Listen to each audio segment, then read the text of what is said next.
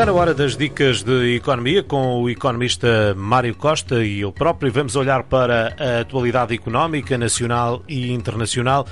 Olhamos hoje para os detalhes sobre o modo como as empresas podem aceder ao pagamento faseado do IVA e da Segurança Social, porque as medidas foram lançadas, não ficaram completamente esclarecidas, mas agora, Mário, já há mais detalhes. É verdade, João. No passado, no passado fim de semana, no sábado, o Governo, quando divulgou o seu Primeiro-Ministro em conferência de imprensa algumas normas que iam limitar a circulação das pessoas e o encerramento de alguns estabelecimentos.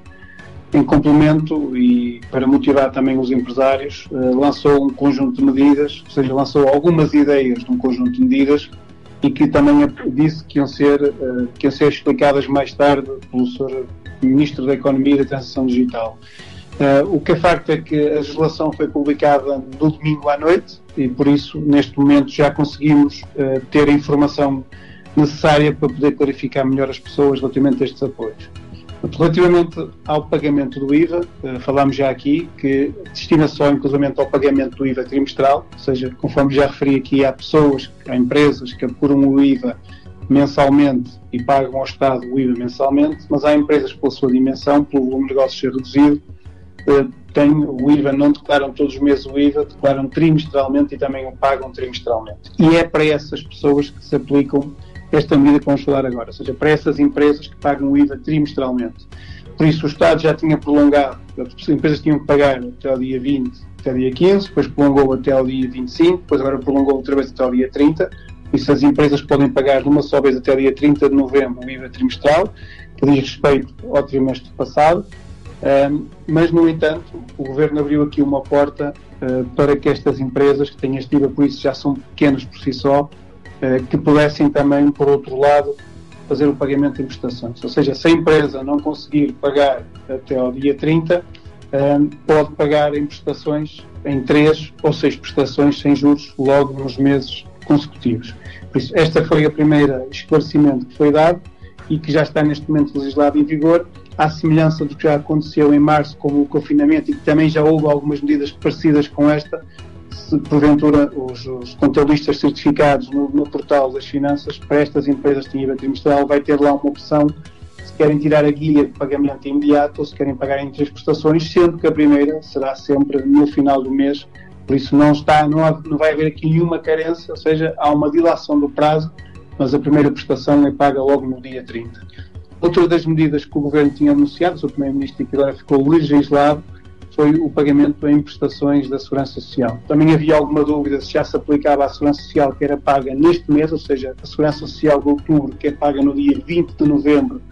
uh, se era já, já, já influenciava, já esta medida já contemplava esse mês, e se era todo o valor da Segurança Social. Também foi esclarecido que um, ehm, não, é, não se aplica à Segurança Social que vence em novembro, ou seja, à Segurança Social de outubro que vence dia 20 de novembro, mas aplica-se à Segurança Social de novembro e de dezembro, que se vence no dia 20 de dezembro e no dia 20 de janeiro. Por isso, a Segurança Social de novembro tem que ser paga até dia 20 de dezembro e a Segurança Social de dezembro tem que ser paga até dia 20 de janeiro.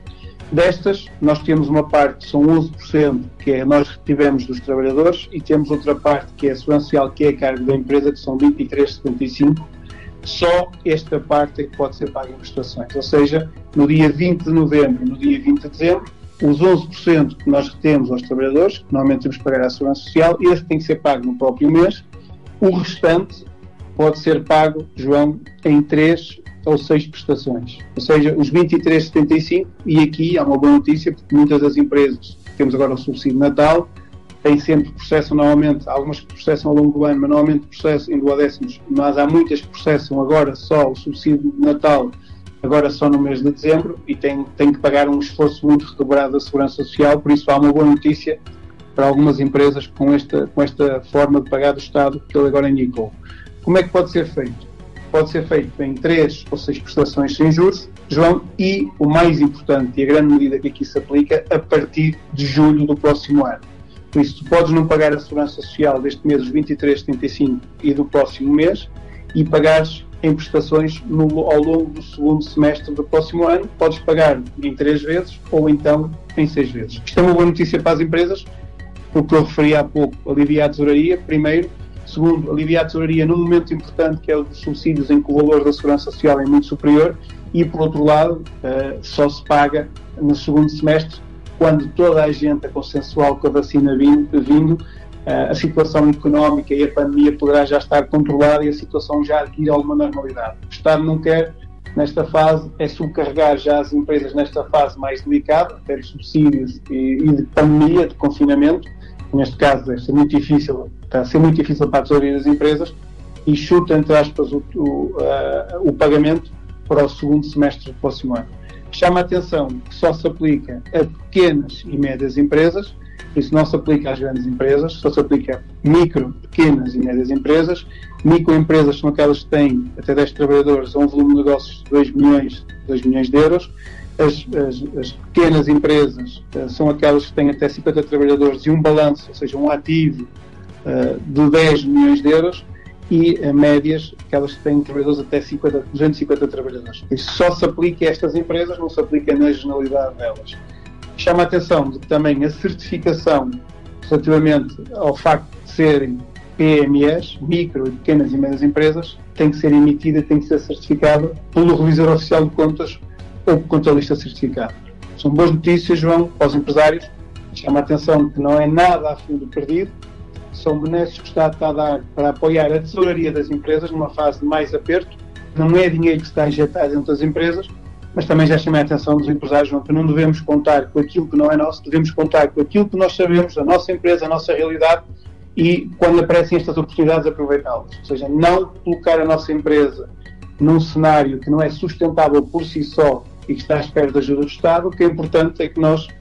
ponhamos a nossa empresa no carril certo, de acordo com a realidade atual, de acordo com aquilo que a gente controla e depois aproveitar estas oportunidades, assim sendo sempre possível. E quem tem as suas empresas sob controle e quando tem uma medida destas, João, isto é ouro sobre azul e ajuda a resolver alguns problemas de tesouraria da própria empresa. Muito bem.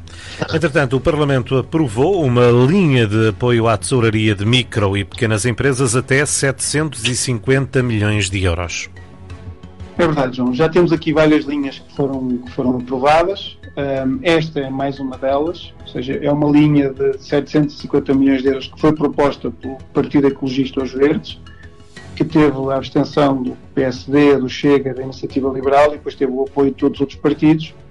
O que é que esta linha diz é que chama a atenção que isto é um fundo de tesouraria para as empresas, deverá ser tradicionalmente, porque a própria legislação, quando é feita, não vai muito ao detalhe, depois tem que ser regulamentada pelo próprio governo Uh, diz que as linhas que estão, já são muitas, nós sabemos que houve muito apoio à tesouraria, que já são muitas que estão em vigor, que não são suficientes e que para a retoma são necessárias, é muito mais precisa muito mais liquidez para as empresas. Uh, como eu disse, esta, isto vai ser, vai fazer parte do Orçamento Geral do Estado, uh, que já foi aprovado na especialidade desta norma, que prevê um pagamento a 10 anos com 18 meses de carência de capital, ou seja, durante 18 meses só se paga juros do capital que se utilizar e depois terá depois mais 10 anos para poder pagar a dívida. Tem 10 anos para pagar a dívida toda, sendo que 18 meses são de carência. Uh, uh, uh, o que ficou contemplado já é que a empresa não pode despedir trabalhadores, ou seja, tem que manter o mesmo número de postos de trabalho que tinha a 1 de outubro de 2020. Por isso, se tiver agora, no 1 de outubro, 50 trabalhadores, para poder ter acesso a isto durante um ano, não pode, no período de um ano, a partir do momento em que recebe o apoio, não pode reduzir esse número de trabalhadores igual ao que tinha no 1 de outubro. Também se tentou desburocratizar esta situação, à semelhança que já tivemos em alguns financiamentos anteriores.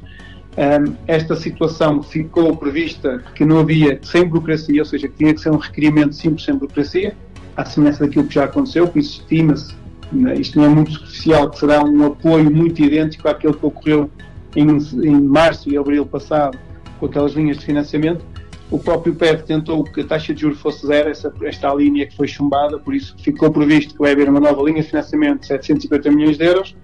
que uh, vai ser paga em 10 anos, 18 meses em que só paga juros do, do capital que usar,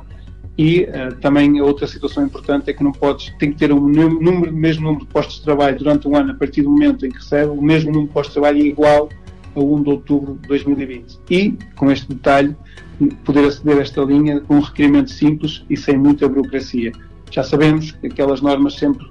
são comuns a todo lado, não ter dívidas à Segurança Social, não ter dívidas ao Fisco, não ter moras no Banco de Portugal, por isso são daquelas normas que, por, por norma, aparecem sempre na, em todas as linhas de financiamento, mas vamos esperar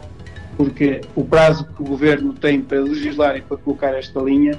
em vigor até ao final do primeiro trimestre, por isso é, tem que estar regulamentada e tem que ser criada, por isso são boas notícias para os empresários, acima, acima de tudo, João, também alerta mais uma vez. Tanto esta norma como a que falámos anteriormente são financiamento, ou seja, são, esta casa é financiamento, é dívida para as empresas, ou seja, não é fundo perdido, ajuda na tesouraria, mas eu chamo a atenção que as empresas têm que ganhar dinheiro, ou seja, ter mais vendas e ter mais proveitos do que têm custos,